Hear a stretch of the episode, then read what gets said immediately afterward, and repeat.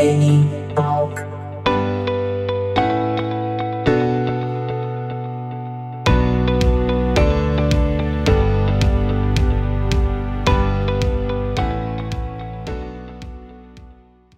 Estamos aí com Júlio César e Suelen para falarmos sobre ufologia, mistérios, é isso que a gente gosta, mistérios, com uma ênfase em fatos relacionados à América do Sul, entre outros. Vamos lá, Júlio, como é que a gente pode começar essa conversa aí? Bom, saudações minhas. minhas também. Então, né, cumprimentos aí a ti por mais uma edição, aos ouvintes aí que estiverem nos acompanhando, como tu disseste aí, mistério é a base. Porém, os nossos mistérios vão se apoiar em coisas bem concretas, vamos dizer assim. Uhum. Experiências de pessoas, uh, principalmente registradas por algum órgão competente do Exército ou da Aeronáutica ou da Marinha Brasileira. Documentos oficiais que foram, depois de muito esforço e luta de advogados e ativistas, liberados ao público, Nene. Documentos, uhum. em outras palavras, previamente secretos, mano. Sim. Então acho e... que isso é um bom começo, né? Com certeza, com certeza. A gente estava conversando em off aqui, tu citaste que tu tem alguns textos aí, já algumas páginas que tu gostaria também de utilizar para dar uma norteada nesse assunto, né? Nesse isso. episódio que vai falar muito sobre ufologia, vida extraterrestre e também sobre cultura de alguma forma, no sentido de que a gente vai procurar olhar para o passado baseado em experiências também, por exemplo, da Suelen, visitas que ela fez em alguns é, sítios uh, culturais na América Latina, América do Sul, e tentar entender o que eles estavam procurando com, nos comunicar através da arte deles, da cultura, né? Mas hoje, Júlio, eu lembro que tu citaste para mim que dentre esses documentos que tu tens aí, que vocês têm, tu gostaria de iniciar talvez com uma leitura algo relacionado? Pode ser, tenho vários exemplos aqui, chega a ser até difícil escolher qual eu vou abrir primeiro, sabe? Por hum. exemplo, eu tenho aqui relatos de experiência, tipo, de primeira pessoa, ou então do escrivão registrando a experiência que o cara teve. Eu tenho uh, boletins de OVNIs, né? Objetos voadores não identificados, que vai ser um dos pilares da, do que nós vamos falar aqui, porque uhum. os casos estão relacionados a pessoas avistarem ou inclusive terem contato com algum objeto voador que não é um avião, não é um balão, não é alguma coisa, sei lá, um projeto militar. Tanto que os militares estão nesses documentos, né, entre eles, mantendo sigilo na época, registrando, catalogando, categorizando, observando quais são as coisas que uh, se repetem, ou quais as diferenças, quais as localidades, quais os períodos. É interessante também ver que com o passar do tempo, a partir dos anos 50, 60, Parece que o assunto dentro do governo se tornou mais discutido, porque parece que órgãos de fora, outros países também começaram a trocar mais ideias sobre. Uhum. Então, eles começaram, tipo, nos anos 60, eles tinham um tipo de, de maneira de organizar e escrever como que era descrito em cada cidade onde eles passavam e tinham anotado isso daí. Até hoje em dia, em 2013, 2016, a gente viu algumas coisas ali, né? Uhum. É, os catálogos deles já são totalmente diferentes diferentes e bem mais. umas perguntas bem mais objetivas. Isso, bem mais específicas. Vamos dar um exemplo aqui, Nene, aos ouvintes. Temos aqui uma notícia de um jornal, recorte de jornal, do dia 6 de junho de 69. Não, não tem a identificação do jornal aqui, mas tem uns anexos, tipo página 1, não sei o quê. Enfim, tem uma foto da reportagem, está escrito: Médico mineiro fotografou. Soldados viram o disco voador. A nota é curta, o recorte é curto, mas diz o seguinte: 30 soldados viram um disco voador em Lavras, sul de Minas, a um metro do chão. Além disso, um médico fotografou o estranho objeto, que seria o mesmo avistado há uma semana em Três Rios, aparentemente uma cidade lá, pelo uhum. repórter Jorge Castellani. A história é espantosa, daí tá assim, pormenores estão na página 8. Infelizmente, dentre os arquivos, se tá nos arquivos, eu não achei especificamente isso, né? Porque uhum. a compilação nos arquivos, ela, ela usa nomes bibliográficos, então é meio difícil tu achar, às vezes é com palavras-chave, mas enfim, nós temos aqui, né, um, um registro velho, 69, e os 30 soldados, vejam bem, é um número uhum. para ser, vamos dizer assim, uma alucinação, uma viagem de alguém. Poxa, 30 pessoas é um número Sim. considerável. Sim, e deixa eu perguntar, esses documentos, essas páginas, você compartilhou comigo, inclusive, materiais de PDF. Uhum. Para o ouvinte que tem interesse, inclusive nos fale de onde, por exemplo, apesar de não termos a fonte específica do jornal em relação a essa notícia, onde nós podemos ter acesso também a esse material? Muito bom. Isso está no site do Arquivo Nacional. É Cian com S, S-I-A-N. Só pesquisar no Google por Cian que o primeiro resultado já vai ser o oficial ali, acho que .gov, algo. Mas não tenho certeza no momento agora para dizer, mas é só botar Cian que vai aparecer. É o sistema do Arquivo Nacional. Hum, Esse é o significado da sigla. E lá tu faz um breve cadastro com nome, uh, vai te pedir alguns dados e após feito esse cadastro, o usuário pode navegar no site, nos índices bibliográficos deles e baixar para o seu computador ou simplesmente ler vários desses arquivos que estão categorizados. Então, essa categoria, ela é só pesquisar por OVNI. É um uhum. fundo de objeto voador não identificado. Todos esses arquivos vão estar especificamente nessa categoria. Serão muitas páginas que o usuário pode clicar e baixar o PDF, por exemplo, para dentro do seu computador ou celular e ler de imediato daí. Boa, boa. Eu vou procurar o site, a URL e vou fazer um link que vai estar na descrição desse episódio para facilitar a busca. Né, o Boa. ouvinte que tem interesse já pode aí no seu agregador, lembrando que o Nene Talk Podcast está em todos os principais agregadores, também no YouTube for free e lá no nenizeira.com, no meu blog. Os links também para as redes sociais do Júlio e da Suelen estarão na descrição, assim como do site. Então, pelo que eu entendi, é um lugar centralizado na web que faz a organização de todos esses arquivos, não só apenas OVNIs, né, objetos voadores Isso. não identificados, mas entre outros uh, assuntos, o que talvez não compete para essa conversa, mas só para a gente entender. E aí é tudo centralizado ali e que, pelo que eu percebi, é organizado ou tem a tutela de algum órgão do governo. Faz sentido ou não? Quem dá manutenção. É exatamente isso. Tudo que foi dito está correto. É exatamente isso aí que tu está descrevendo. Boa. É, até vamos botar aqui, ó. É Cian, S-I-A-N, uhum. ponto A-N, ponto gov, ponto BR. Sim. É entrar nesse site e procurar lá onde se cadastrar. Ele já começa com uma tela de login, se não me engano, e aí tu pode criar o usuário se tu não tem a conta, né? Que Boa. é o que com certeza interessa a maioria dos ouvintes, né? Isso, porque... Agora eu não vou ficar surpreso que algumas pessoas possam eventualmente conhecer também outros Sim. interessados no assunto, né? Sim, com certeza. Tem alguns ouvintes do Nenitalk, por exemplo, Bruno Trindade, salve para o Bruno, que também é uma pessoa estudiosa do assunto, interessada na ufologia, interessado em ufologia, e com certeza ele conhece, ele conhece também esse site, que para mim tem sido um assunto já de tempo, é, que me desperta curiosidade. Porém, Júlio, Suelen, assim como alguns ouvintes, eu também tenho um nível de ceticismo natural em questionar.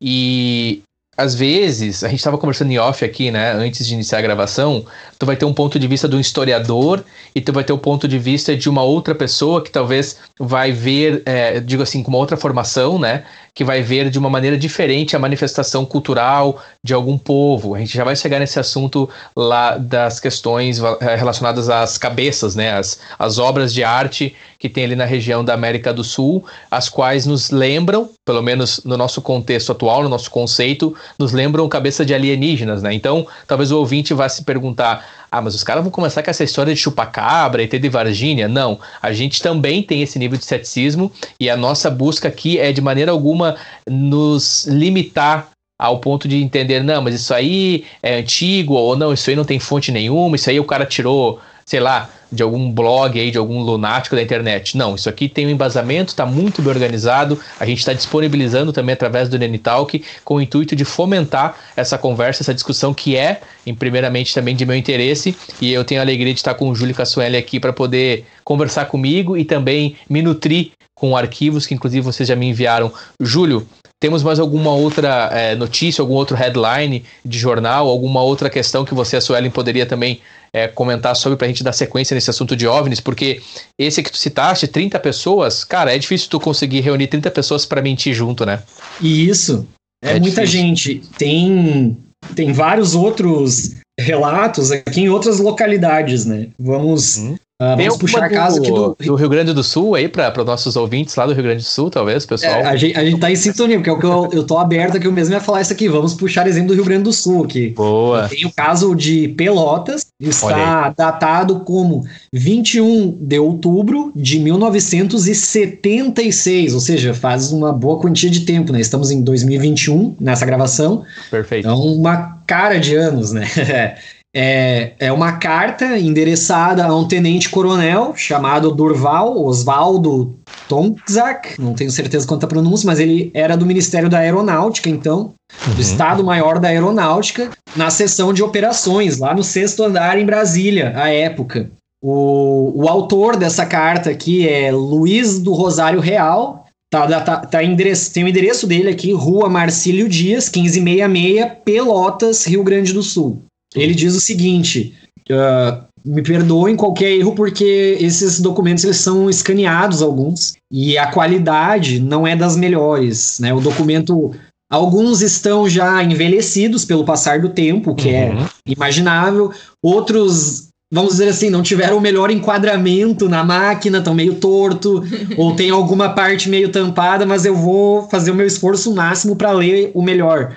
Então ele Sim. diz o seguinte: distinto amigo. Em primeiro lugar, minhas escusas pelo atraso, como sei, para as pessoas verem que isso é realmente um documento antigo, é, responder a sua atenciosa carta de 21 de setembro de 76. Não o fiz antes por motivos de inúmeros afazeres particulares. Agradeço a atenção dispensada pelo amigo no tocante ao pedido do transporte aéreo. Daí ele explica que ele pretende ir ao Rio de Janeiro com a família, nas férias da criança dele e tal. Tem um, tem um cunho pessoal, mas ele também tem um cunho formal. Uhum. Uh, porque ele menciona uma colaboração da Emaer que foi feita e ele diz então ao coronel: pode ficar tranquilo, porque será com o maior prazer que continuarei, continuarei a realizar esse trabalho. Acho muito bom e oportuno o interesse demonstrado pelo Estado-Maior da Aeronáutica com relação ao problema dos OVNIs.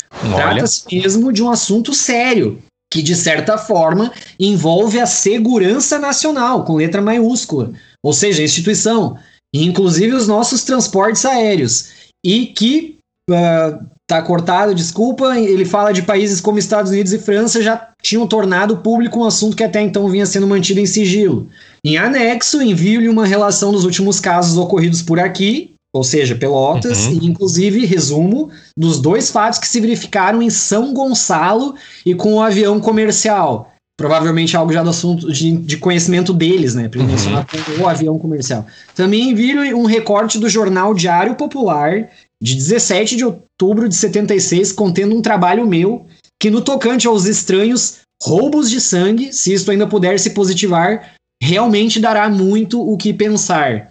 Uhum. Para contextualizar o ouvinte, acredito que ele esteja se referindo a, a, algo que nós também comentamos em off antes: roubo de sangue de animais em propriedades como fazendas em que o sangue do animal parece ter sido drenado com algum instrumento e não conseguiram explicar exatamente o que aconteceu, porque a carcaça do animal, vamos dizer assim, ficou abandonada. Né? O interesse não era roubar carne ou furtar gado, sabe?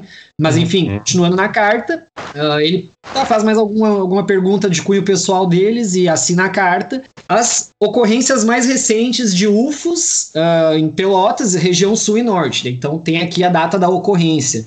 É uhum. 4 de maio de 76 em Pelotas. Às 19 horas aproximadamente, o senhor Ayrton Leite de Moraes, diretor executivo do Conselho Municipal de Desportos de Pelotas, e outras pessoas mais viram no lado sul do céu, a uns 30 graus, na direção do distrito do Capão do Leão, um estranho objeto luminoso que se deslocou muito rápido em linha horizontal, ocasião em que pareceu explodir deixando um rastro luminoso e uma espécie de fagulhas no local onde depois sumiu. A luz irradiada pelo objeto era de um branco resplandecente. Esse é o primeiro caso, então. Uhum. Mas tem um caso na mesma data em Erechim. Exatamente a mesma data, 4 de maio de 76. De manhã, bem cedo, também foi observado estranho objeto que produziu uma explosão seca e a visão de um clarão nos céus de Erechim. O objeto em forma de bola expelindo chamas violetas seguiu em direção a Porto Alegre. Uh, entre parênteses, Folha da Manhã de 5 de maio de 76. Sim. Pô, quer comentar alguma coisa sobre, Nene? Sim, então, Tem apenas. casos aqui que apenas, ele continua, né? Uhum, apenas uma observação.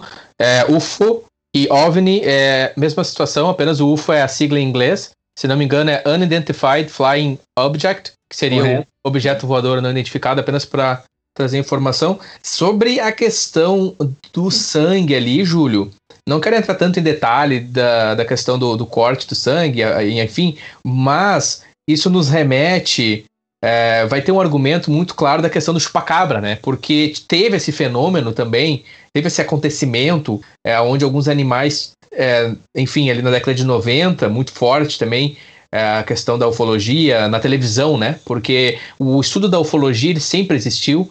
Eu penso que o interesse do homem é, em decifrar alguns acontecimentos não explicados, ovnis ou aparições ou luzes no espaço. Acredito que isso é antigo, já é datado antigamente. Então não é algo que a nossa geração, algo que hoje a gente tem a tecnologia para documentar, hoje a gente tem a tecnologia para tirar fotos, para capturar imagens. Inclusive é, a gente pode falar mais à frente da, de alguns fenômenos atuais que foram capturados, a saber, ano passado pelo exército americano, é, de objetos muito rápidos, com movimentações que não condiziam com uma nave. Enfim, essa questão ali do. do acho que é Erechim, que tu falou da, da, da, da extração de, de sangue. Eu me pergunto assim, Júlio e Suelen, por que, que alguém faria isso? Por que, que algum ser humano colheria o sangue de uma vaca?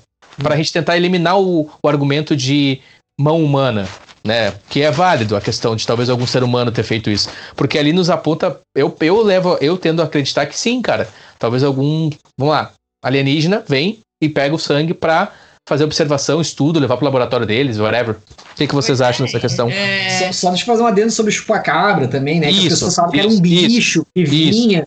Uh, não, né, não parece algo dessa natureza, vamos dizer assim, porque como vai ter depois aqui um exemplo também no Rio Grande do Sul, uma localidade bem interiorana, a precisão da extração ou de algum corte é mais que cirúrgica. Então, hum. um animal não faria isso dessa forma. E o ser humano não conseguiria. Até, é, tem as histórias aquele né, das pessoas que querem só avacalhar e ganhar uma fama e uhum. fazer uns furdúncio na casa de alguém, é, chamar atenção, criar uma história, né, chamar uhum. jornal e tudo mais, mas é, vai, tu tem que ter uma, uma, um conhecimento muito preciso para fazer essas coisas só por avacalhação, sabe? Uhum. É, é, é, tu teria que disponibilizar de muito trabalho para fazer uma coisa que não vai te trazer lucro, já que não é uma história, né, para ti. Uhum. E, né, tu não tá nem levando a carne embora, nem nada, não vai fazer nada com isso. Isso é, é, vários casos realmente só de extração de alguma matéria do animal, vamos dizer assim, fosse o sangue ou como veremos o úbere de uma vaca, num caso mais à frente aqui.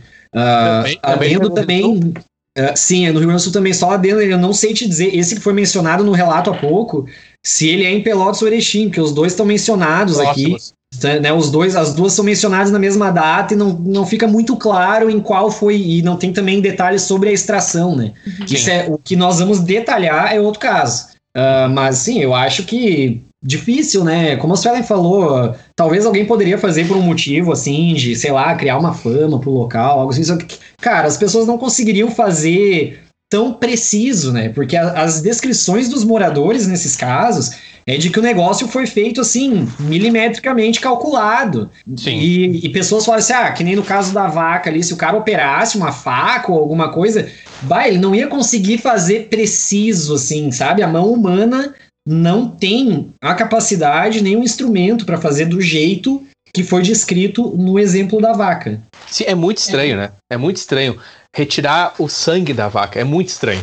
Sim, eu posso pensar em ocultismo. Sim, o ouvinte talvez que nos acompanhe possa pensar em rituais ou mas é muito estranho porque para qual final? Para qual é, realmente é curioso cara. Isso para mim eu realmente vejo o potencial de alguma extra é, alguma civilização extraterrestre ou algum ser é, extraterrestre com o intuito de investigar estudo de coletar amostras da vida nesse país, entendeu? Assim como uhum. a gente uhum. vai para a Lua e estamos planejando ir para Marte como população, como raça humana, a gente vai, a gente coleta, né, através da já, já está em Marte, inclusive, as sondas, e, enfim, coletando imagens, coletando informação é, daquele assim ambiente. Como eu fui só até ali no salar de Uni na Bolívia e trouxe uma pedra de sal junto. Isso, exato. perfeito, perfeito. Esse é o meu ponto também, que guia é, a ideia para essa parte da de realmente, cara, um ser, é, enfim, para coletar, para estudar o sangue, né? Porque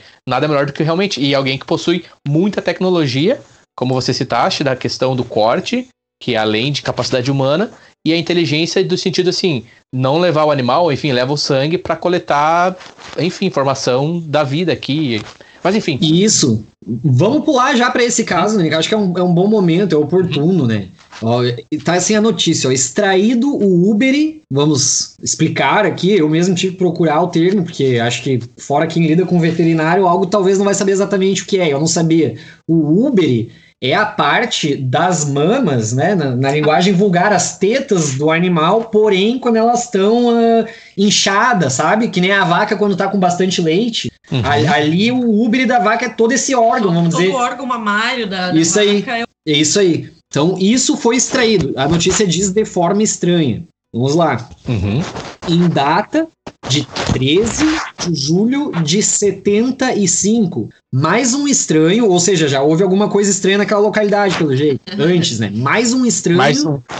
Mais um estranho. Dessa vez inédito, fato aconteceu com um dos animais da fazenda do doutor Osman Rodrigues. Acho importante nós mencionarmos esses nomes porque as pessoas podem achar, talvez até fora do arquivo nacional, a referência a algum caso assim pelo nome das pessoas, né? Sim. Ah, e a fazenda desse doutor Osman Rodrigues, então, situada no município de Santa Vitória do Palmar. É interior. É interior do Rio Grande do Sul. Ao alvorecer desse dia, empregados da fazenda encontraram morta, em estranhas circunstâncias, uma vaca da raça Poldangu, acho que é assim.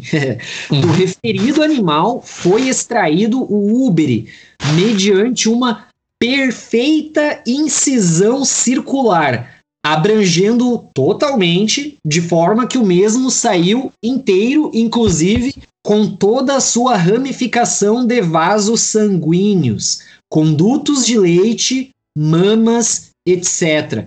Não houve sangria alguma e o local onde se situa o Uber estava completamente limpo. Nossa. Cara, isso, esses dois primeiros parágrafos aqui por si já, já te deixa pensando mil coisas, né? Sim. Como nós falamos, ah, qualquer pessoa vacalhando ia deixar vestígio, ia deixar Sujeira, sangue, sangue. um ataque de animal. Tipo, isso nem tem como ser um ataque isso. de animal. Né? O não, animal é não, é sempre selvagem, ele não tira uma coisa milimetricamente. Não, o animal geralmente ele vai para pro pescoço, né? Na garganta, para matar. Não, e outra, o Nene chama o cirurgião mais preciso. O cara poderia tirar sem fazer muito estrago, mas, mano, tá escrito ali que saíram os nervos as ramificações dos vasos sanguíneos e os dutos do leite. Cara, tudo saiu como se tivessem pego uma peça e tirado simplesmente. Olha dela. como são sensíveis esses micronervos que a gente deve ter para conduzir sangue, e no caso desse animal que conduz leite, né? Tu, todas as, as intrincadas redes de vasos sanguíneos e, enfim, Sim. os corredores que tem. Cara, isso para tu romper é muito fácil. Um tapa. Como a gente pode ver, sei lá, na vida real, mano, tu vai bater, vai ficar roxo ali, vai necrosar por um tempo. Teu corpo vai refazer aqueles vasos sanguíneos, às vezes, com uma mera batida. E é. se tu arrancar a carne, vai, é, né, vai destruir uma bagunça, tudo. É, fica uma bagunça, imagina. Não tem como veterinário ter feito isso, sabe? Eu vou deixar a Suelen continuar a leitura para dar uma variada. Inclusive, os estudos indicam que a, a, voz feminina é até mais agradável, né? Sim. Essa vaca estava na mais perfeita saúde, conforme foi verificado na ocasião da inspeção diária feita na véspera, na tarde anterior. Uh, a vaca teria sofrido uma morte bem rápida durante a noite. Isso porque no local onde o animal se encontrava tombado não havia sinal de que houvesse esperneado ou arranhado o chão nem nada. Tava como se, sei lá, só, né, não sei, quebrar pescoço, não, não menciona aqui nem nada, mas seria uhum. a maneira mais, sei lá, de, de, de conseguir derrubar o bicho, talvez, sem fazer com que ele se esperneasse, mas é difícil. Sim. E ainda assim não tinha sinal de nada e foi só extraído o úbero. Nossa. Uh, tal façanhas, uh, nossa, é muito difícil a, a, os, a maneira como eles tiram os, as cópias desses documentos é muito estranha. Os caras não se davam muito trabalho de fazer as coisas certinho, parece.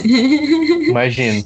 Uh, segundo os especialistas, eles falaram que dificilmente conseguiriam executar aquele corte tão perfeito. Após a constatação de, do estranho fato, os empregados do Dr. Osman retiraram o couro do animal e, como de costume, o enterrar e enterraram o restante. Esse curioso episódio aconteceu a apenas 150 metros da casa da fazenda e ninguém percebeu nada, nem mesmo berros do animal. Que estranhos ladrões esses que somente se interessaram pelo Uber da vaca e refugaram a sua preciosa carne. Que finalidade, Sim. dizia né, o, o trecho aqui. É isso aí. Pesquisa da SPI-PDV. Tem um outro caso aqui também sobre um cordeiro, mas vamos falar sobre esse da vaca ainda, né? Uh, claro, situando o ouvinte, isso não é OVNI, isso não é um, um, UFO, né? Ninguém viu nada nesse caso, uhum. exceto encontrar um animal nessas condições. Mas nós podemos fazer o link, né? Inclusive, muito bom que tu mencionaste antes ali o caso do Pentágono, porque uhum. esse caso do Pentágono é um caso de autoridades revelando pouco tempo depois se nós formos olhar na história, olha esses casos aqui, são documentos muito antigos que depois de décadas foram liberados. O caso do Pentágono liberar aqueles vídeos é muito recente. Uhum. Eles pegaram vídeos do ano passado, né, como tu mencionaste, Nini, e uhum. liberaram ao público falando, ó, nós não sabemos o que é isso aqui, não parece algo de tecnologia humana. Então agora, aí a gente faz um. Vamos, vamos dar um, um, pulo, né? Sim. Se existe alguma forma de vida que é capaz de desenvolver essas naves, esse tipo de objeto voador não identificado, que atinge velocidade supersônica, por exemplo, sem emitir o barulho do som uhum. ali, né? Que, que nem teve o, o relato de Pelotas ali, que a luz, tipo, Vamos dizer assim, eu só consigo enxergar isso como uma nave do jogo Chrono Trigger, Nene, que os personagens viajam no tempo, que ela faz essa, ela dá essa impressão de acelerar e dá uma explosão e ali deve ficar naquele período do tempo só a, só a faísca, porque a Entendi. nave foi para uma outra coisa, Já. né, cara? Uhum. Entendi. Não é uma pessoa, duas que tipo, ah, muitas pessoas relataram, né? Mas se existe uma forma de vida capaz de desenvolver isso, porque né, não parece tipo, ah, sei lá, os russos espionando os americanos, ou tipo, galera, isso aqui não é tecnologia que nós conhecemos. Se existe isso, eles podem, essa forma de vida pode estudar, como tu estava falando, vir aqui recolher uma peça de uma forma de vida do planeta uhum. sem deixar rastro, né, sem usar os nossos meios, do nosso uhum. entendimento cirúrgico, e assim como ela apareceu, se ninguém vê, ela pode sumir nessas naves, vamos dizer assim, né? Nesse caso foi na madrugada, ninguém viu, mas as condições do animal, uh, tu vê que não é um acontecimento ordinário, não tem como ser. Isso vai muito sim, além de qualquer sim. coisa normal que já aconteceu, né, na, em alguma fazenda e tal, tipo. Deixa eu fazer um vínculo, esse negócio desse corte muito perfeito, né? Não é, é bem comum de ver ou ser noticiado essas coisas de corte muito perfeito. É, voltando lá para um outro tempo que a gente viu no nosso curso ali também das, das civilizações aqui da, da América do Sul, é um tipo de povo que tinham cortes é, nos crânios, e os uhum. crânios é um buraco, sei lá, do tamanho de uma, um, sei lá, uma... É grande, sei lá, um, uma tampa de uma térmica. É, um, um é redondo uhum. do local de um copo, assim, na cabeça, Isso. sabe? Copo tradicional sim, sim. de cerveja, Isso, de um plástico. buraco e, e essa pessoa que tinha esses buracos na cabeça não morreram, uhum. porque estava cicatrizando, isso que mostra nos crânios, que as pessoas, além de ter, esse, ter feito esse buraco por algum motivo, que é né, pra, pelo que os historiadores falam era para tirar espíritos maus Isso. de dentro da cabeça deles, uhum. eles não conseguem explicar como eles conseguiam fazer um, um buraco tão perfeito, redondinho assim. Sem a pessoa morrer sem também. a pessoa morrer, isso. E sem ela infeccionar. O corte ser tão preciso no osso, sem infeccionar, ter com algum tipo de coisa para esterilizar, para fazer esse corte, e a pessoa continuar viva depois. Isso, aparentemente o método de esterilização era alguma planta lá que eles conheciam, tinha essa propriedade esterilizante. Uh, uhum. O pessoal consumia substâncias como o cacto de São Pedro, que alterava a consciência deles. Uh, e, e, outro detalhe é que eles tinham a cabeça muito alongada também. Isso vale dizer para o ouvinte, uhum. assim, que já viu em algumas séries, até relacionadas a alienígena, coisas tipo.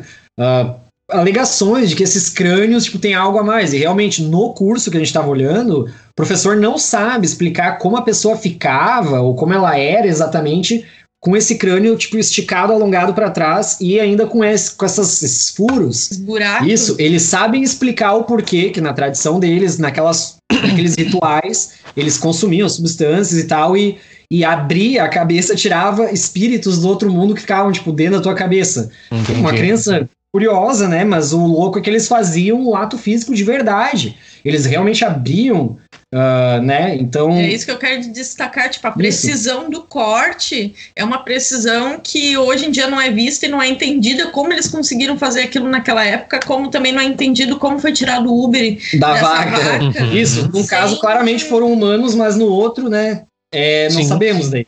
Não esse, tem como esse... saber mesmo, porque parece um pouco também mais complexo o caso da vaca, né? Sim, uh, porque esse, tem que retirar curso, tudo, né?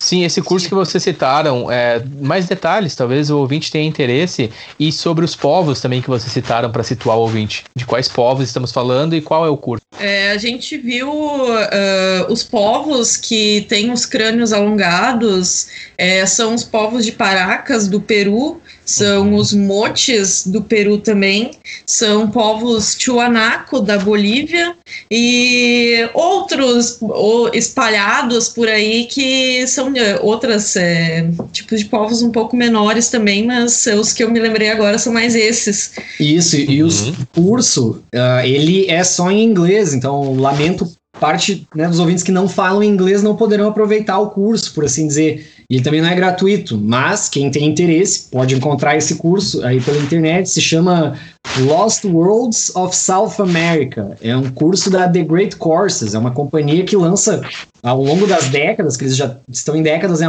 já estão em atividade em décadas, uhum. vários cursos em várias áreas, como ciência, história, artes, música, enfim, vários cursos que realmente serão do interesse de muita gente, né, que fale inglês e possa aproveitar, né. É, esse mundo no esse mundo, esse curso é sobre mundos perdidos da América do Sul. Então são esses povos aí, é, é, é procurar o povo de Paracas, Uh, tio Anaco tem várias formas de escrever, mas escrevendo mais ou menos como se fala, vai aparecer vários resultados. É, independente e da maneira como for escrever, isso. tio Anaco ele vai achar. Vai achar. Uhum, tio Anaco. Boa. É, são, são povos bem, assim, os arqueólogos começaram a descobrir há não muito tempo, né? Porque muita coisa estava soterrada e tal. Mas enfim, também tem muita gente que especula sobre alguns desses povos terem tido contato com aliens, por várias estruturas lá que, tipo, não parece humano, vamos dizer assim, conhecimento humano ao longo do tempo não foi capaz de explicar como eles erguiam certas pedras uhum. monumentais de dezenas de toneladas ou centenas de toneladas e montaram templos e outras estruturas com cortes muito perfeitos e né, como eles transportaram coisa de um lugar para o outro na época é bem curioso. É, e esses povos uh, daqui da América, das Américas uh, acreditavam nos seus deuses astronautas. Isso. Então, essa é o porquê de sempre parece que tem de uma vida que vem de fora, por exemplo, é, uhum. as linhas de Nazca. É, tu olha, é, que nem eu comentei com o Júlio, é, é, difícil um artista querer fazer uma obra e não querer olhar para ela. Por que, que os caras iam fazer naquela época uns desenhos gigantes se eles não podem olhar? Se eles não iam conseguir enxergar aquele desenho independente da altura que eles estão. Porque só tu indo num aviãozinho comercial um pouco mais para cima para tu conseguir enxergar o desenho mais ou menos completo, porque é gigante os desenhos. Eu passei na, na, estrada do lado, assim, na, na rodovia pan-americana. Não dá para ver, né? Não dá para ver no chão. Tu nem sabe que as linhas estão lá. Tu olha pro lado, é uns desertão, areia, areia, sabe? Que uhum. é uma uhum. coisa para ser vista de cima. E na época não tinha uma coisa que fosse é, fazer o pessoal é, né, estar voando na época. Um drone, uhum, para conseguir capturar imagens e postar na rede social. Boa. né?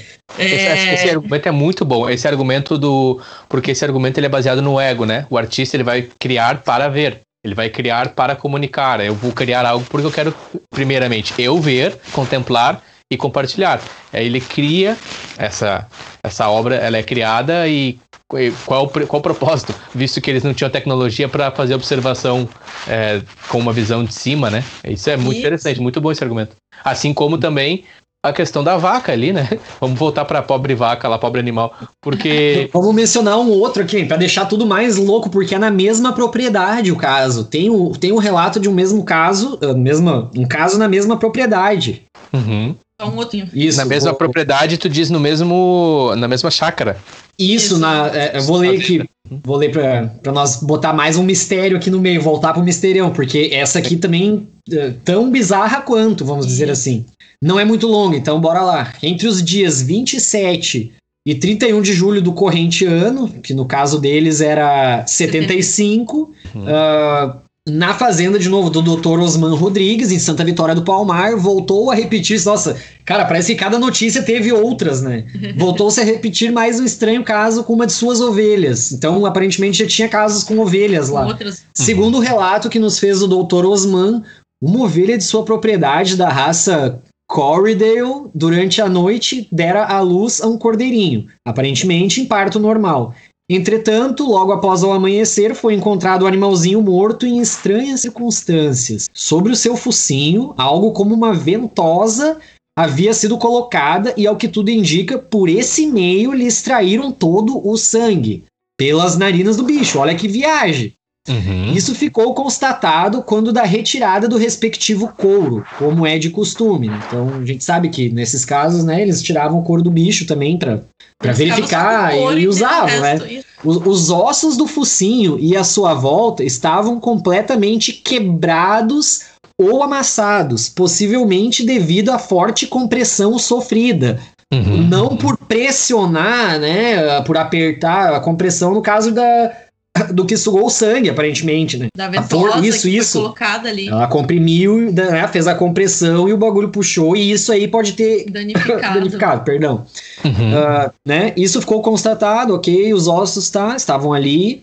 Também um detalhe interessante, da ponta da língua, que se achava recolhida para dentro da boca, foi retirado um pedaço da mesma, através de instrumento cortante ou algo parecido. Ou seja, levaram um pedaço da língua do, do Bicho bichinho também. também. Tanto o Dr. Osman quanto seus empregados são da opinião que dificilmente, ou melhor, seria até impossível, tal uhum. coisa ser obra de um cão ou mesmo de qualquer outro animal predador, pois que não notaram qualquer arranhão de garras ou marca de dentes no corpo do cordeirinho, Tal episódio aconteceu na mesma área onde, em 1973, dois... dois anos antes, se registraram aqueles outros, em que as ovelhas apareciam mortas no meio do rebanho com estranhos furos no pescoço e completamente sem sangue. Ver boletim SPI PTV, PDV número 3. Uhum. E a exemplo daquela ocasião, também agora voltam a ser observados na mesma área durante a noite estranhos objetos luminosos não identificados. Aqui está o ponto que liga tudo também, como a gente estava falando ali. Algumas pessoas viram na região, não exatamente ali na chácara dele, mas né, na região, estranhos objetos luminosos não identificados. Vamos situar o pessoal. Interior, aqui a gente entende como uma coisa, mas interiorzão, interior do interior é outra. Sim. Não tem pontos de luz artificial é, por quilômetros. Minha, meus pais só... moravam perto daquela região ao mar. É, isso dali fica realmente bem uns interiorzão e ah, os meus pais só tiveram energia elétrica mesmo na casa deles, isso depois de 75, não tinha antes, isso só tinha, tipo, em alguns ponto. pontos comerciais grandes, sabe? De gente uhum. rica, assim. Mas não era muito, né? Pra época, pensa, meus avós tinham fazenda, terras e terras e não tinham dinheiro suficiente para botar energia elétrica, por exemplo. Então não era, não tinha ainda para o pessoal enxergar luzes no escuro. Isso daí realmente foi uma coisa além. Eles viram umas luzes que não, não era de cidade, não era uma coisa que eles já tinham visto. Isso aí. Uh, ah, Para complementar o documento, temos aqui testemunhas. Primeiro caso: Ramão de Oliveira, 55 anos, empregado. Eduardo Rodrigues, 21 anos, filho do Dr. Osman. E Neidemar de Lima Soares, 24 anos, sobrinho do cara que né, escreveu. Segundo caso, Dr. Osman Rodrigues, advogado, 45 anos, proprietário. Quero enfatizar, Nene, as pessoas que são mencionadas aqui, inclusive às vezes é chamado a atenção para isso nos documentos, são pessoas confiáveis. Não estamos falando de, sei lá, vamos dizer assim, alguém que tem algum distúrbio mental e alucine. Ah, sei lá, uma pessoa com esquizofrenia, por exemplo, uhum. ou uma pessoa com alguma coisa relacionada. Não, são pessoas civis normais, empregados, né, advogados, senhor de idade, pessoa de 20 anos, criança, uhum, uhum. idoso, Saudáveis, cara, okay. gente uhum. de tudo que é idade, dando seus depoimentos, né, de que viram coisas, né, enfim. Uh, isso é uma constante, então pro ouvinte se, se colocar no lugar dessas pessoas. São pessoas como nós, pessoas comuns Isso. que viram coisas. Isso, exato, exato. O ponto principal da nossa conversa aqui em trazer todos esses fatos, em, em despertar a curiosidade, é para que todos nós não nos limitamos na nossa, na nossa percepção de mundo e de vida, né, Júlio? Porque muito do que a gente está conversando aqui, talvez aos ouvidos de algum possa soar como apenas é, notícias sem muito embasamento, e embora a gente esteja aqui trazendo os fatos, as fontes, falando também a nossa opinião de uma maneira aberta e trazendo principalmente aqui é, para o ouvinte a oportunidade de se permitir questionar, de se permitir, de se dar a, a permissão, não apenas do ceticismo que todos nós temos, mas de ir atrás também e das possibilidades, porque eu vejo essas possibilidades. E num mundo, principalmente é, brasileiro, que teve na sua essência influência religiosa, e aqui não quero ditar cristão ou não, ou não, a gente sabe que existe muita limitação para tudo que acontece no universo se resume ao nosso planeta, e isso é muito pequeno. É muito pequeno eu pensar assim. Eu tenho as minhas percepções, eu tenho os meus entendimentos filosóficos e religiosos, mas eu não me permito, Nene, é, me deixar levar tanto por assuntos, é, às vezes, teorias das, da conspiração, aquelas coisas meio forçadas que tu vê assim na internet, clickbait, mas também não me deixo levar naquele, naquele aspecto do tipo assim, não, é impossível, não pode, porque do contrário os livros antigos estarão errados, porque do contrário a religião está errada. Eu, só um parênteses aqui, é, ver se eu consigo ser feliz no meu argumento. A nossa conversa ela parte de uma, de uma primícia onde nós estamos com a mente aberta para observar, com a mente aberta para expor e observar e ouvir e ser ouvido. E eu penso, Júlio e Suelen, na questão da mentalidade da época em que se descobriu o número zero. Só um parênteses aqui. O uhum. número zero, os matemáticos indianos, eles já trabalhavam com a hipótese do nada, do vazio. E também os aqui na região do Peru, na América, perdão, uh, já também tinha dentro dos números e do, da comunicação da época, é, tem inclusive desenhos e pinturas que é, testificam que eles também tinham essa ideia, essa, essa expressão do zero, entendeu? Hoje a gente conhece o zero por ser aquele símbolozinho quase que um O, né? O zero, enfim. Mas na época Mas cada um dos. matemática maia o zero. Tem, também, eles né? têm. Eles são isso, muito avançados. Isso, isso. Né? É, é, esse foi, na mesma época, isso. Na mesma época, os maias e os indianos. Porém, a Europa não reconhecia o zero. Por quê? Porque para a igreja da época, que era muito forte, o domínio da igreja junto com a, a, os reis, a, a, condição, a ideia de zero vai de encontro à ideia do um, de Deus, enfim. O meu ponto é o seguinte: às vezes a gente vive numa, numa limitação na nossa filosofia e nas nossas crenças pessoais que a gente não nos permite, a gente não se questiona o porquê. Então, na época, a igreja ali, com a influência em cima do Estado na Europa, ela praticamente meio que rejeitou os estudos dos matemáticos indianos, maias, entre outros, de que não, o zero não existe o conceito do nada. Porque a partir do momento que tu aceita a ideia do zero, você começa a questionar muitas questões filosóficas e teológicas de livros antigos. Então o meu ponto é, que nós, eu, Nene, assim como o Júlio e a Sueli, nos permitamos cada vez mais nos abrir, questionar. É muito curioso. Não só o aspecto, não só o fato é, das notícias que a gente está trazendo aqui da, do animal, da vaca, a questão lá dos povos com as perfurações no crânio. Mas para e pensa, né, Júlio e Suelen? Será que é só nós mesmo? Será que é só nós nessa bolinha de água no universo indo em direção a uma bolinha de fogo, ou seja, a Terra e o Sol. Será que é só nós mesmo? Tudo isso aqui é só nós. Essa é a minha pergunta para o ouvinte no sentido de inspirar, influenciar. Voltando, fechei parênteses. Essa questão dos animais ali, cara, me chama muita atenção no aspecto de que os procedimentos que são usados, eles não são procedimentos populares na nossa ciência, correto? Correto, e, e, também não parecem coisas assim do interior, né? Que pessoas ali do interior iriam ter essa, sei lá, esse equipamento, essa capacidade de fazer aquilo ali, como foi dito, sem deixar marca, sem os animais reagirem, Uh, a gente sabe que é comum ter cachorro, uhum. enfim, vários animais que avisam qualquer invasor Sim. na propriedade. Os cachorros fato, também na fazenda, fato. né? Os caras uhum. têm tudo. Certo que ia ter algum bicho para avisar ou algo assim. Isso. Como é que eles fazem isso? Bom, uh, eu queria levantar o ponto também que tu comentaste há pouco, Nene, essa questão de ah, ceticismo e tal. Cara, acho que ceticismo é super importante. Eu mesmo me considero muito cético para várias coisas, tanto que eu vou trazer uma informação importante aqui. De tudo uhum. isso que a gente apresentou até agora e muitos outros, eu pesquisei além, ou seja, não peguei como só essa, né, só isso e tal, só esse documento. Eu fui procurando informações sobre os casos. Eu peguei dezenas de documentos desse arquivo nacional e eu só consegui encontrar um único caso, que no caso aqui ele está apresentado como uma carta de um norte-americano da Pensilvânia pedindo informações sobre um tal incidente no Forte Itaipu, no Brasil, em 57 e tal. Eu fui pesquisar isso aí, e isso aí realmente é uma história que um brasileiro inventou e divulgou lá fora, como a gente falou, para ganhar popularidade. Olha aí. Uhum. Eventualmente ele foi desmascarado. Porque não existe mesmo, nem nos negócios secretos, sabe? Não existe uhum. esse caso. Uhum. Uh, existem várias centenas de outros que estão ali. O, o exército nossa, nossa. juntou isso, né? Vamos, vamos reforçar para o ouvinte.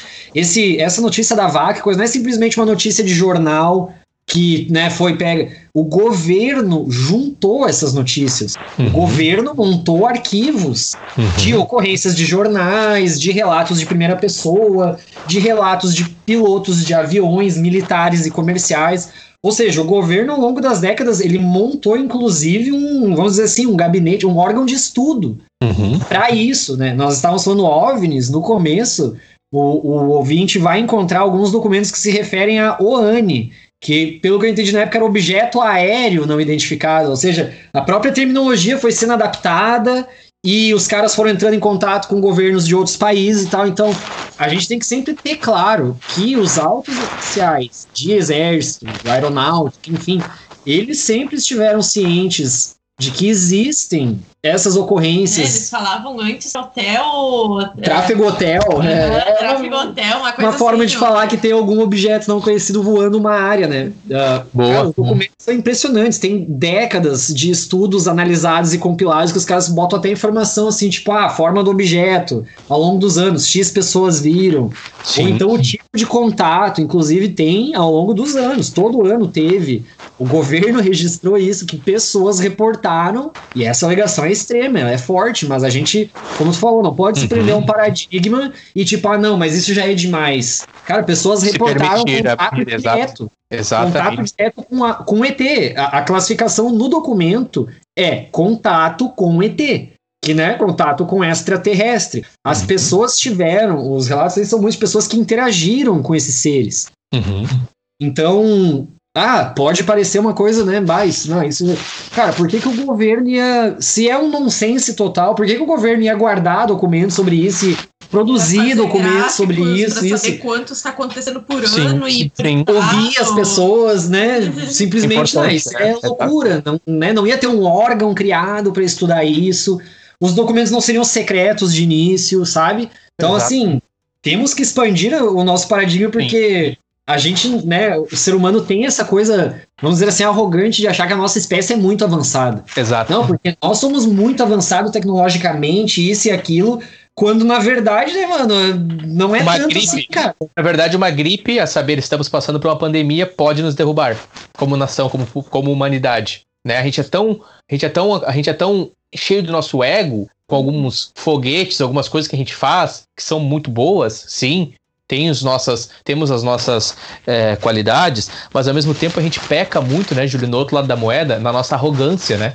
Eu usei Sim. o exemplo aqui, talvez eu fui um pouco é, insensível, mas eu usei o exemplo da pandemia, porque a gente está passando por uma pandemia que nada mais é do que um vírus, a saber, uma variante de gripe, um vírus que nos ataca e nos derruba. Isso mostra o quanto a gente é falível na nossa matéria, no nosso corpo, na nossa natureza, que embora a gente tenha muitos avanços, a gente tenha muito conhecimento dentro da área da matemática, computação e afins, por outro lado da moeda, a gente não pode nos permitir a arrogância, a arrogância de achar, como tu mesmo falaste, Júlio, de que somos só nós e é isso aí.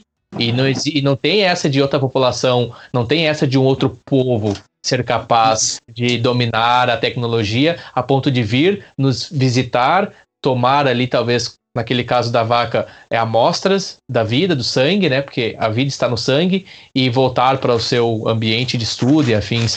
Uh, enfim, é, tantas outras é, digamos assim, é, bibliografias que poderíamos citar. É uma das primeiras conversas aqui no Nenital que eu estou falando sobre esse assunto.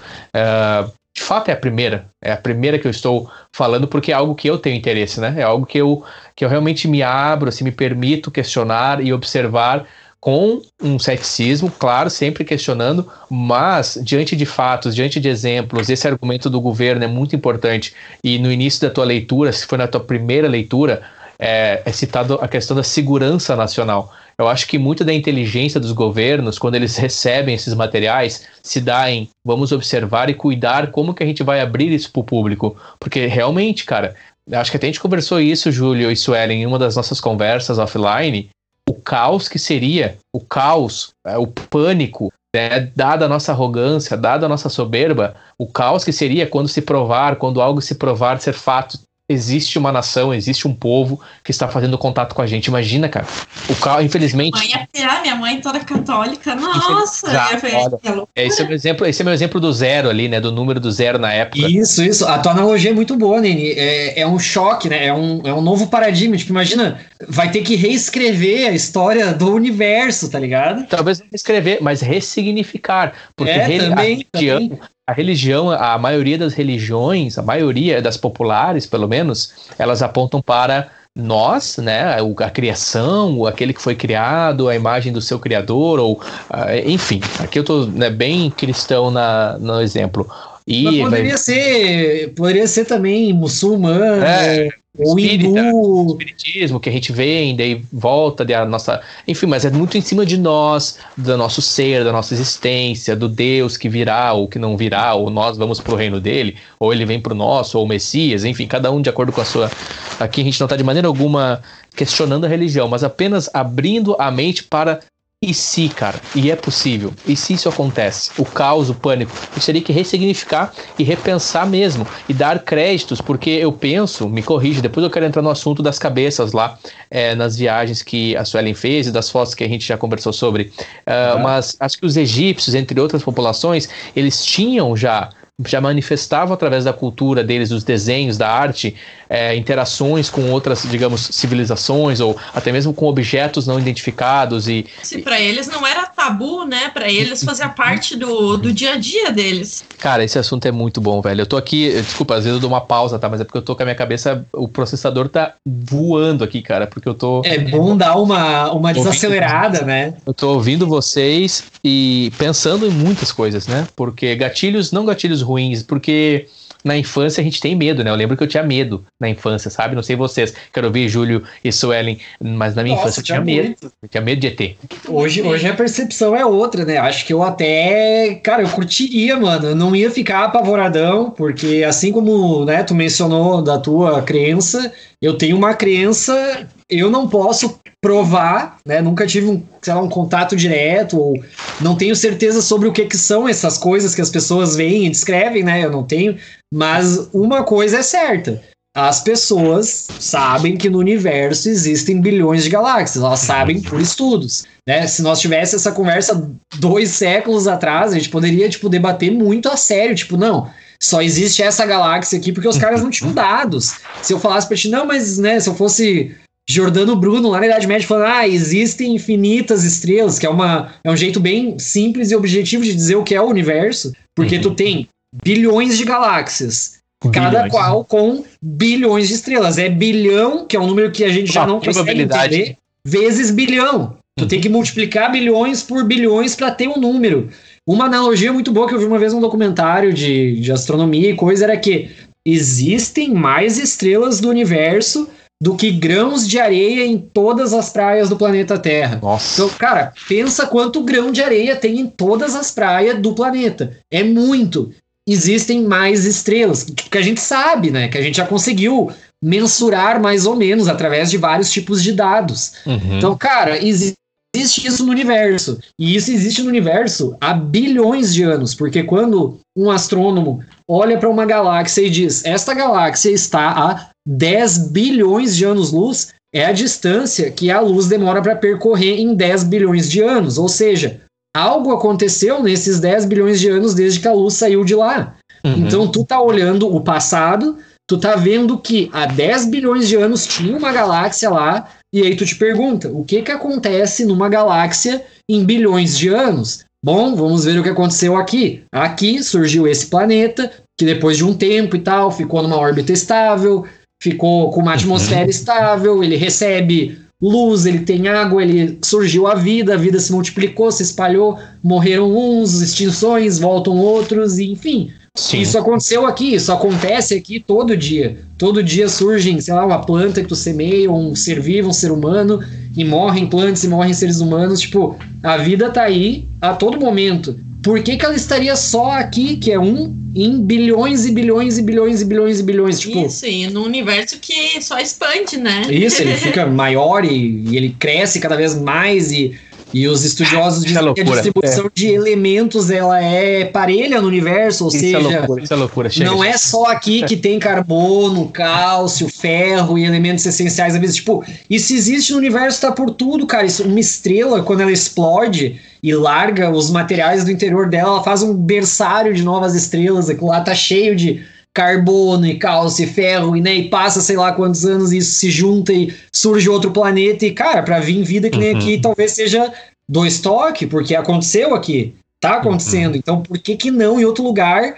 Isso que já passou, né? Como eu disse, por exemplo, 10 bilhões de anos, olhando para uma galáxia bem distante. A gente Sim. não sabe o que aconteceu lá e a gente não vai saber, porque a luz demora muito para chegar até aqui. Então a gente sempre vai ver o passado, é. Você estava falando descrito da, das, das crenças, né? Que a gente ainda é meio apegado às crenças às vezes, mas para tu ver em outros, por exemplo, aqui na América do Sul e a, alguns lugares da, né, nas Américas aqui, o pessoal já tinha uma noção de a, astrologia, de sistema solar e eles aceitavam isso e usavam isso para cultivo e usavam isso para tudo. Eles tinham totalmente a noção disso e não, né? Não desacreditavam disso. É, uhum. Tem provas de que eles tinham, né? Ah, da, como é que é formado, o sol fica no meio, como é que é tudo, os desenhos de como tudo funciona em tapetes, em, em né? Eles não. Cerâmica, isso. que for, em roupa, isso, várias Sim. explicações, por exemplo, das estações e, e tal. E os caras, tipo, né? A partir de lá, sei lá, 1400, os caras começaram a entender de que poderia ser redondo o negócio e poderia ir para outro lado. Isso que tem, né? é, realmente. É, como eu disse também numa outra ocasião para ti, né? imagino, né? Vamos supor que tem uma forma inteligente de vida olhando para a Terra nos últimos séculos. E daí ele olha os caras lá em 1500 navegando de Portugal até a Índia, morrendo daquela doença chamada escorbuto, que é muito simples de tratar com vitamina C. E eles demoram dois séculos para descobrir que é só tu comer laranja, sei lá, e coisa assim, pra tu não morrer daquela doença. Mas Sim. eles demoram dois séculos para perceber isso. Daí tu imagina se tem alguém mais inteligente olhando para nós e pensa assim, cara, eu tenho dúvida se vale a pena ir lá falar com eles, mano. Olha isso. Deixa pra fazer contrato só com os da América, que parece que eles são um pouco mais inteligentes do que os do outro lado. Não, os caras têm os deuses astronautas, né, Ele não é, tipo, não é invenção nossa, é tipo, é um legado. É eles verdade. têm na crença que, tipo, esses deuses vieram do céu. E eles têm os portais por onde, né? Tem um portal no Titicaca é, Lago perto, Titicaca. Isso, no Lago Titicaca, que fica entre a Bolívia e o Peru. É um portal que fica, se não me engano, fica do lado do Peru, que fica perto de Puno. Uhum. Uh, esse portal, na crença deles, eles recebiam os deuses astronautas por esse portal, tranquilo, é bem normalzão, assim. Os melhores guerreiros deles passavam por esse portal e iam para a eternidade com eles, morar em outras estrelas na concepção, na concepção deles. Eles tinham esse negócio de eles iam morar em outras estrelas, em outros lugares, com esses deuses astronautas deles, esses melhores guerreiros. E eles vinham de tempos em tempos ver como é que estavam as coisas, né? Os guerreiros vinham visitar eles e ver como é que estava tudo. Sim. E até que veio a invasão espanhola e um dos dos caras que cuidava desse portal levou a pedra do sol, como eles dizem lá, é... Tipo um disco de algum tipo de pedra especial, Isso, né? Isso, que eles falam que não é uma pedra daqui, é uma pedra de fora. É, na crença deles, né? É, eles falam que ele atravessou esse portal e fechou o portal de vez porque os espanhóis estavam vindo, porque eles não tivessem acesso a isso também. E na crença deles, eles falam que daí a pedra que abre esse portal foi dada para os xamãs da época e que eles, então, na crença, jogaram para dentro do Titicaca ou deram fim na pedra, ou né, não se sabe bem certo. É, e Dizem que esse portal ele ainda tem o acesso ao outro mundo e muitas pessoas dizem que quando encostam a testa na porta sentem e vejam, eles veem fogo na, fecham os olhos e vê fogo e sentem, ouvem música e sentem outro espaço atrás daquela porta. Esse é uhum.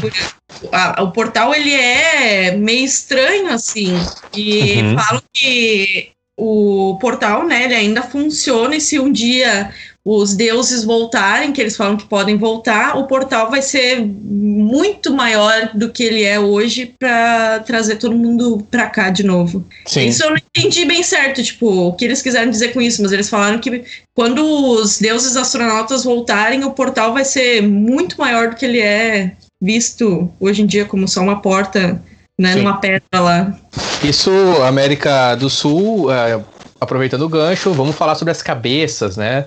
É, aquela, aquelas esculturas, esculturas é, que você teve experiência de, de ver com seus próprios olhos, Suelen, e compartilhou fotos e vídeos comigo. E, inclusive, vou novamente lembrar ao ouvinte: as redes sociais e todos aqueles links que a gente citou aqui estarão na descrição. É, na tua rede social, se não me engano, uh, Suelen, tem fotos. As fotos estão lá, né? Os vídeos estão lá das suas sim, viagens. Sim. Fala um pouco, vamos falar um pouco sobre. É, o site que eu fui conhecer, o, o, o sítio arqueológico, é uhum. é de Tiwanaku. Ele fica perto do Lago Titicaca, fica um pouco ao sul do Lago Titicaca, um lugar bem desértico. Eu até tinha comentado com o Júlio, nossa, não tem nada lá em cima, não tem árvore nem nada, mas a gente descobriu depois o motivo. é uma crença dos caras lá. Um dos motivos, pelo menos, é, né? um dos motivos. Uma crença de um dos povos lá que uh, os espíritos, quando morrem, se eles são maus, eles tipo reencarnam em árvores e se eles são bons eles uh, eles vão para as montanhas eles vão para as montanhas então é um uhum. povo muito ligado à montanha mas uh, o professor até fala que é curioso porque não muito longe dali tu tem as populações amazônicas que para eles as árvores são sagradas uhum. e não muito longe dali tu tem um pessoal das montanhas que não quer árvores então uh, é comum os moradores se ver uma árvore crescendo cortar ela exceto um tipo de eucalipto que veio da Austrália, porque isso parece que eles pensam, ah, a árvore é de fora, então o espírito que é local não vai entrar. Não vai. Uhum. O eucalipto até cresce, tem, é, mas. Uh, pode ficar. Mas realmente, tanto que para né, pra Suelen vindo de fora foi muito estranho. Ela falou: ah, não tem árvore. Eu achei que era por causa da altitude, talvez, né? Mas até que no Titicaca, por exemplo, tem árvore em bons lugares, assim. Mas agora parando para pensar, eu acho que era tudo eucalipto mesmo que eu vi. Uhum. uh, enfim, uh, lá o, o sítio arqueológico, ele não é muito visitado pelas pessoas, ele é muito barato de visitar. É, ele não é muito visitado porque a Bolívia em si não é um país que os Estados Unidos têm muita, muito convênio, né? Então, uhum. Isso já muda muita coisa, porque Fato. o Peru tem bastante convênio com os Estados Unidos, então tu vê tudo que é tipo de fast food lá no Peru e na Bolívia tu não vê nem um McDonald's, por exemplo. Não existe isso lá. Uhum. É, então o, o sítio lá do, de Tiwanaku não é muito conhecido, não é muito comentado.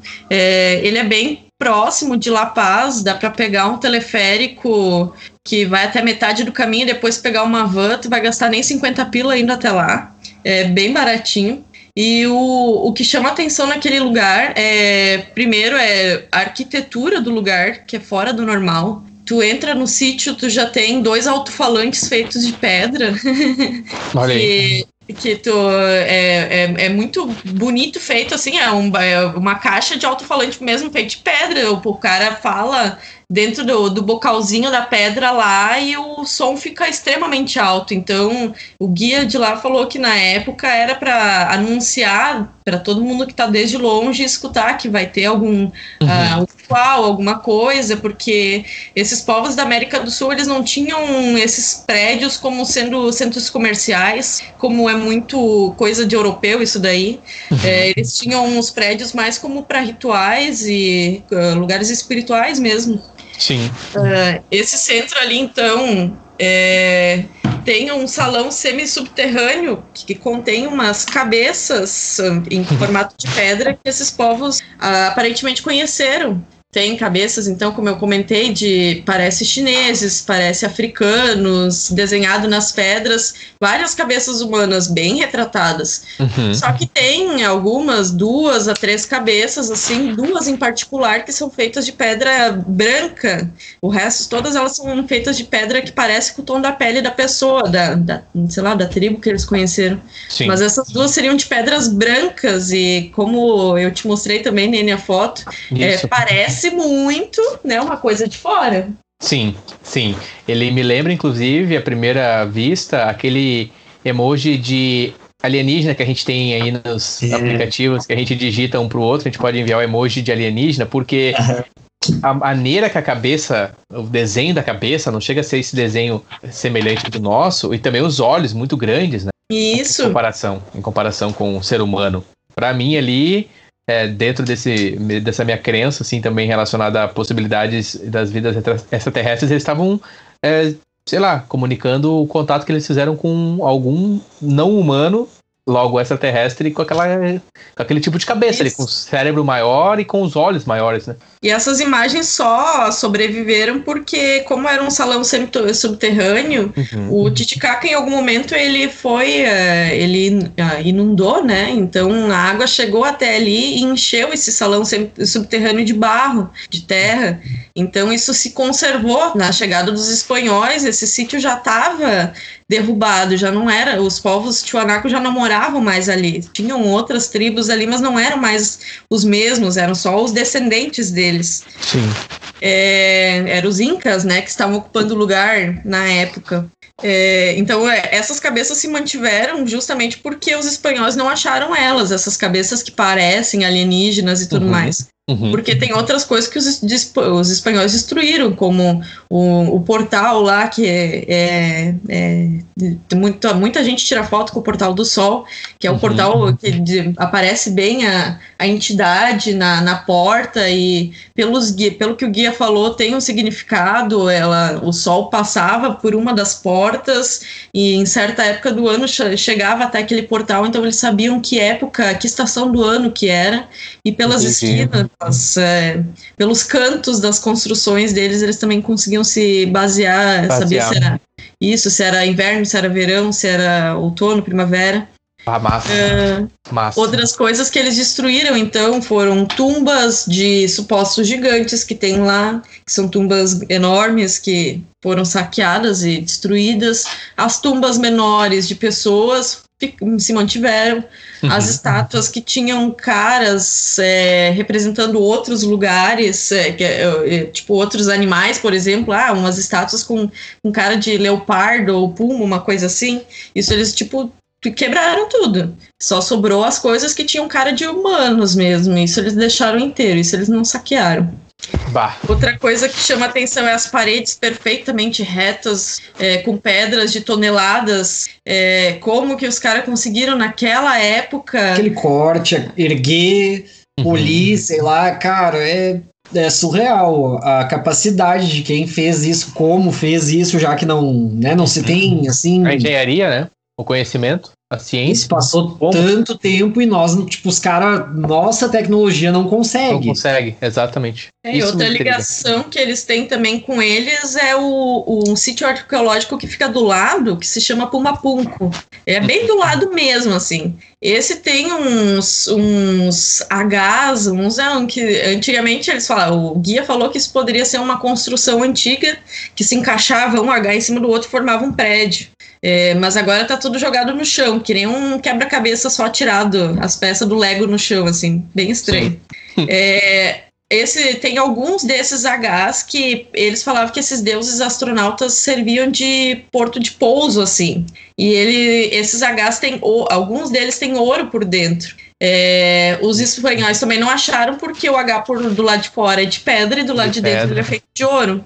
Eles falavam, o guia falou que esses, essa parte de ser de ouro, como a gente sabe, para tudo, para placa de celular, para placa de notebook, uhum. é a uhum. maneira mais fácil de conduzir informação e energia, né? Uhum, perfeito. Então, eles, é, pelo que o guia falou, eles, esses povos, esses deuses astronautas usavam esses Hs como ponto de pouso e usavam o ouro como propulsão para conseguir ir embora de novo. Olha aí.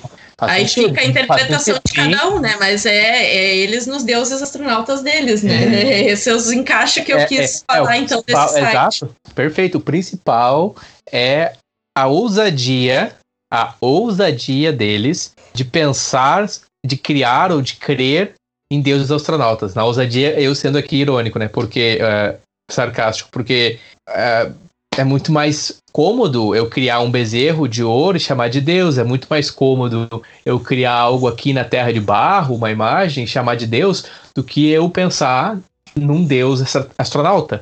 Eu, particularmente, esse termo Deus astronauta foi conversando com vocês em relação a essa, é, esses povos que eu tive esse conhecimento, deuses astronautas, porque, ok, a gente sabe da questão messiânica de um salvador que vem, mas ele é uma espécie humana, um ser humano que vem através de alguma manifestação espiritual, mas não deuses astronautas que tem ali, como tu citaste, o H de ouro, que na, né, na possibilidade de fazer a visita e depois voltar, enfim, isso tudo me fascina e alimenta essa curiosidade saudável, que é balanceada também pelo meu ceticismo, para não me deixar levar também, porque como acho que a nossa conversa aqui ela tá tão rica porque ao mesmo tempo que a gente trouxe fatos né, baseados no Rio Grande do Sul que é mais próximo da nossa região e no, no Vale dos Sinos um salve pro pessoal a gente também trouxe aquele caso lá da, de Itaipu, que, porque tem muita gente que quer chamar atenção. Então, tu tem essa sabedoria, né, pro ouvinte ter esse discernimento e buscar a fonte, entender a que fim levou, e se não levou nenhum fim, para mim essas são as mais interessantes. Aquelas, aqueles casos inexplicáveis, aquela coisa que o cara não conseguiu entender por exemplo, da vaca, né? De novo. Com certeza. Bah, é, é um belo ponto, né? Acredito que todo mundo pode tirar uma reflexão disso, né, cara? Tipo, as evidências, às vezes, estão aí. Uhum. Tu pode pesquisar além. E como tu acabou de mencionar, algumas coisas, tipo, ó, ficou não resolvido. Por então, que não? Exato. Por que ficou não resolvido? Exato. Não assim, ah, isso foi desmascarado. Cara, um caso, repito, um caso entre dezenas que eu baixei aqui que eu tive o tempo de dar uma analisada. Apenas um caso, sendo que ele não é, não é apresentado assim, tipo, como se fosse algo, é só uma carta de alguém de fora requisitando informações sobre o caso. Uhum. Que daí, pesquisando, fui encontrar que foi uma fraude mesmo. Mas uhum. isso é uma fraude, foi uhum. detectado e tal, mas né, como falou, e a vaca, e o cordeiro, uhum. uh, e, os, e as centenas de outros casos que estão relatados aqui, que obviamente nós não temos como ler e mostrar todos, mas a pesquisa individual pode mostrar, são centenas de. Bom, pegando os, os, dados anuais que eles têm numa compilação de ano por ano, por décadas, tu vê que bah, eles catalogam tipo, o formato do objeto, se tinha tripulante, se as pessoas tiveram contato com isso, e, cara, não é um, nem dois, nem dez, né? É um é, número é expressivo Exato. ao longo do tempo. Exato. Então, a, a, as evidências estão aí para nós pesquisarmos, ver, né? Tirar as nossas conclusões ou ou mesmo não, não formar uma conclusão, mas continuar pesquisando, ver continuar se alguém pesquisando. descobre algo sobre algum caso, né? Eu adoro esse mistério, essa aura de mistério aí, porque uh, me fascina também, como nós estávamos falando dos deuses astronautas, né? Para mim, isso ali poderia ser um termo substituído por alien tranquilo, cara. Uhum. Porque se existe uma forma de vida extraterrestre, que não é humana, e ela é capaz de criar um objeto voador e tal, e visitar planetas, e ela é eventualmente interpretada como um deus, por uma forma de vida nativa de um planeta que é visitado. Sabe, isso para mim, uhum. isso pode ser real, cara, porque, de novo, são bilhões e bilhões de planetas. São infinitas possibilidades do que, que pode ter acontecido no universo. Tipo, ah, nós aqui, esse macaco sem pelo, com o cérebro de X quilos, né, que, que consegue falar com várias línguas e por, sei lá, sinais e tal, a gente se expressa assim em matemática, a Sim. gente tem isso, a gente tem as nossas sociedades e tal, a gente aprendeu a fazer computadores, celular, e agora os computadores fazem as contas para nós, tu não precisa fazer um milhão de contas num segundo que o computador faz. Uhum. E aí, sei lá, tu inventa, tu inventa satélite, foguete, tu vai para fora, tu tira fotos, tu, ok. Mas o que que impede de existir uma coisa muito superior a isso, tá ligado? Que Sim. conseguiu algo muito melhor e muito mais longe, sei lá. Não precisa usar combustão para viajar, tá ligado? Usa algum princípio de dobrar o espaço, que nem falas física quântica louca lá. Pois é, usar o ouro de alguma maneira que, né? Não sei, sei qual, o que que poderia ser usado, como, né? Mas é, é, é pelas histórias Sim. deles falam. É, é, é, Outra coisa interessante, tipo, curiosa, é é, o, o, porquê de todos esses lugares ter esses crânios alongados de pessoas, por, que, o, por que, que eles queriam alongar eles são assim, os né? crânios. E na crença deles, eles falavam que eles acreditavam que quanto maior o crânio, mais sabedoria a pessoa tinha. E, e ficaria eles, parecida com os isso, deuses eles, astronautas. Exatamente. É, eles, essa, eles queriam se espelhar nos deuses deles que eram muito inteligentes. Então eles faziam umas amarras com pano Desde em volta pequeno. da cabeça para ir moldando a cabeça para ela ficar alongada e se parecer com os deuses. Então eles, esses que tinham a cabeça mais alongada tinham tendência a ser os líderes no futuro. Alô? E aí, tá? Acho que caiu, deu um corte. Tá tudo certo Alô? aí. Acho que deu um cortezinho. Eu, Deu um cortezinho. Vocês estão me ouvindo? Agora eu vou ter ouvir vocês. Sim. Eu, é, nós não perdemos aí contigo. Uh, mas onde é que foi que, que foi que tu ouviu por último? Isso, cara? por último eu ouvi a questão deles desejarem ter o crânio avantajado em comparação com os deuses astronautas. Isso, isso. É, um adendo a isso, né? Tem algumas representações de aliens, né? Por aí, por ver, tem várias que é assim, com o crânio bem alongado, que nem aqueles ali. Bem, bem sim, pra sim, cima mesmo, sim. assim, tipo, bem. Né? É, o é, o estereótipo aquele, né? O estereótipo aquele, digamos, também, né? Isso, aquele isso. alienígena com um cabeção, porque o cérebro é grande, logo bastante conhecimento para Faz sentido. Exato, e eles, essas pessoas que, né, as crianças, depois que viravam adultas e tinham esse crânio alongado, normalmente elas viravam líderes onde elas eram, Olha aí. onde elas estavam. Olha aí, eu tenho cabeça grande, viu? Acho que eu ia me dar bem, eu ia me dar bem nessa sociedade aí. Cara, é, é, muita informação, muita informação boa. Eu quero agradecer o Júlio, quero agradecer a Suelen pelo tempo de vocês, por, pelo material e pela pesquisa. E é um assunto que, para mim, é de muito interesse. Eu também vou disponibilizar o link desse acontecimento mais recente que nós citamos aqui na conversa, envolvendo os pilotos americanos com as imagens eh, de, do objeto não identificado que se movia numa velocidade supersônica e era praticamente difícil de manter ele na mira. E também para o ouvinte que tiver interesse pode também assistir. E a nossa intenção aqui nessa conversa é de maneira alguma como eu posso dizer afirmar. Acho que a gente o que a gente pode afirmar aqui é de que sim há acontecimentos que nós não somos capazes de explicar. E o fato disso acontecer já é motivo para continuar investigando, continuar pesquisando. E eu tenho curiosidades, tenho interesses, me fascina, assim como também me assusta às vezes. Eu fico preocupado, como a gente conversou. O dia em que acontecer algo, de fato, a se provar uma nação, uma civilização, um povo, fazer a comunicação com a gente, cara, é, eu acho que a gente vai conseguir lidar, mas inicialmente seria um pânico, sabe? Seria um pânico, de fato, assim, porque a gente não tá preparado, né, Júlio? Né, Sueli? Olha, não tá preparado. Bom, tem, para conclusão mesmo aí, tem uma carta de ufólogos uh, pro governo, uma carta de 1997. Olha aí. Então, nossa, já passou bastante tempo, né? Nós estamos em 2021, mas uh, as coisas que são levantadas aqui continuam valendo.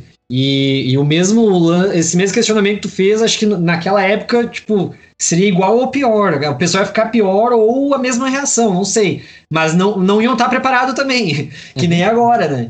Mas uh, tem um apelo desses pesquisadores, né? Tanto que é mencionado aqui, ó, os ufólogos brasileiros e estrangeiros, de 19 uhum. nações, de todos os continentes, tá? No ano ali, eles vêm falar que é de conhecimento geral que esse fenômeno UFO Uh, ele, ele é genuíno, ele já foi registrado à época por mais de 50 anos, então a gente soma mais as décadas que passaram agora. Que a origem já foi identificada, que ela é extraterrestre, e que esses veículos que nos visitam tão insistentemente provêm de civilizações tecnologicamente mais avançadas que a nossa, mas que coexistem conosco no universo. Cara, isso é, acho que para concluir, isso aí tá ótimo, né? Os ufólogos apelando às autoridades para tipo, ó, liberem documentos, falem com as pessoas sobre. Uhum. Não tratem isso como mera ficção, porque em algum momento vai ser importante, cara. Uhum.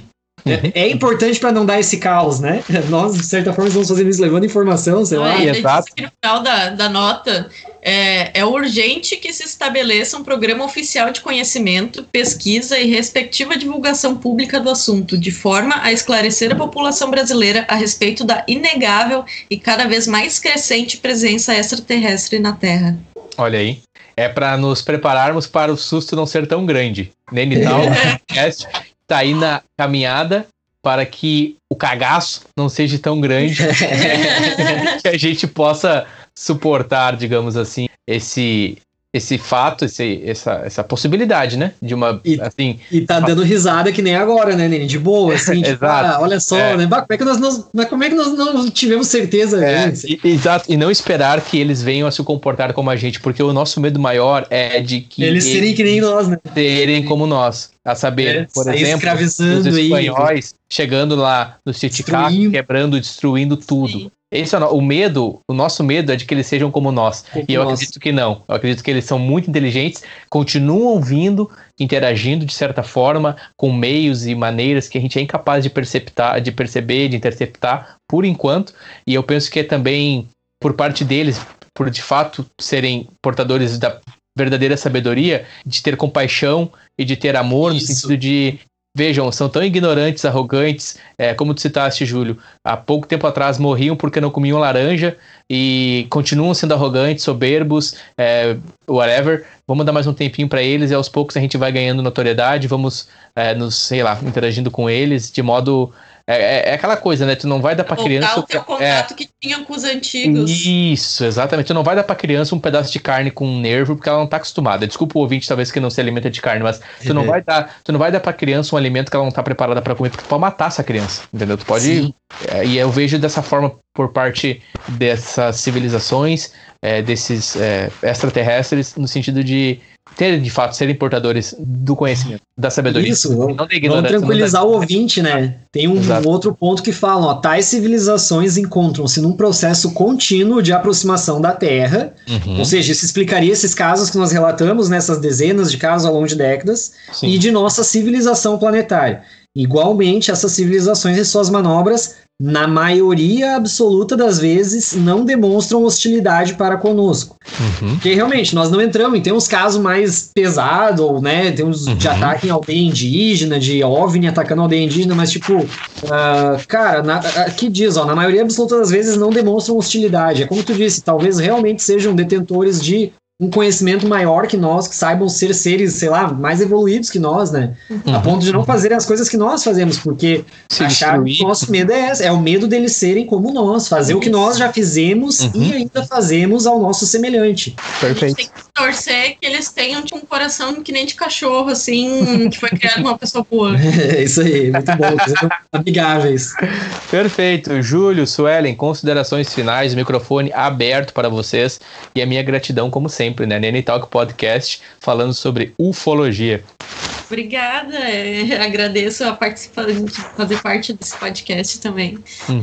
Igualmente, né? Sempre agradeço, sempre fico feliz também por isso. Agradeço também os ouvintes aí que nos acompanharam, que ah, ouviram esses assuntos loucos, loucos, né? Né? Seja qual for a forma, se for no dobrado ali para fritar mesmo o cérebro, se for mais devagar para assimilar e ouvir aos poucos, não importa.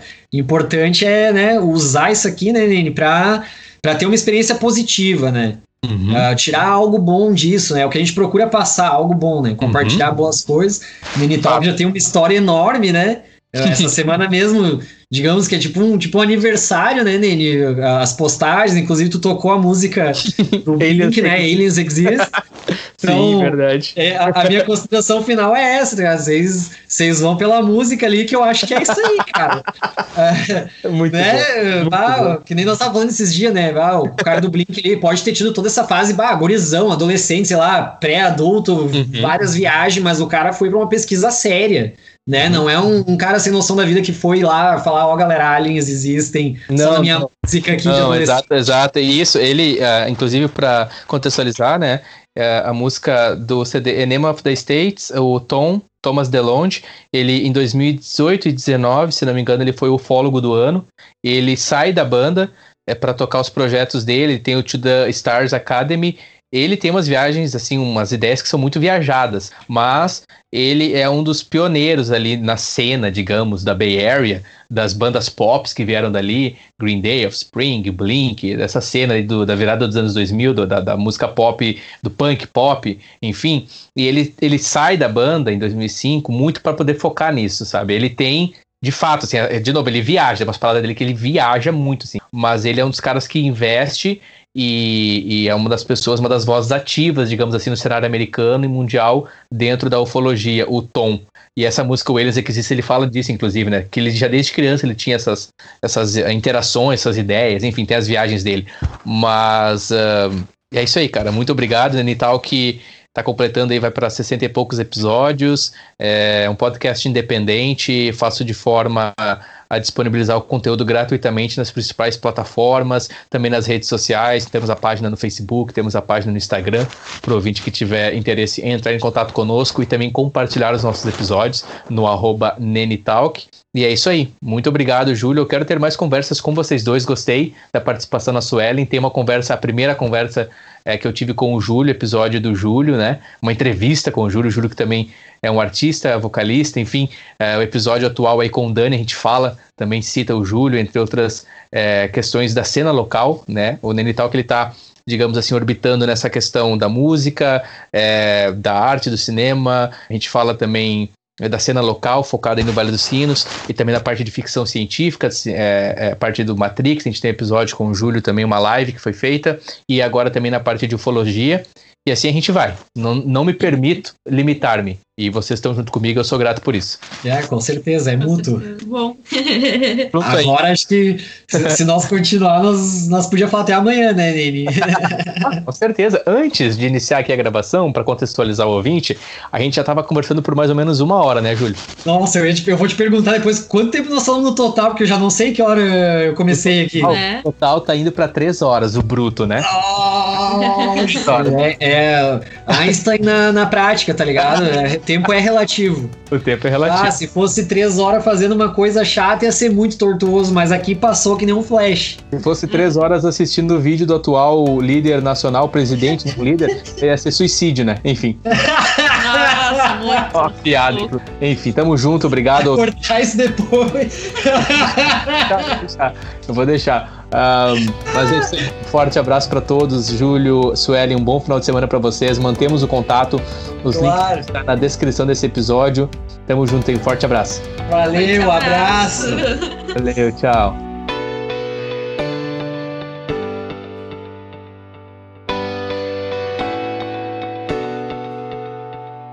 Obrigado por escutar este episódio.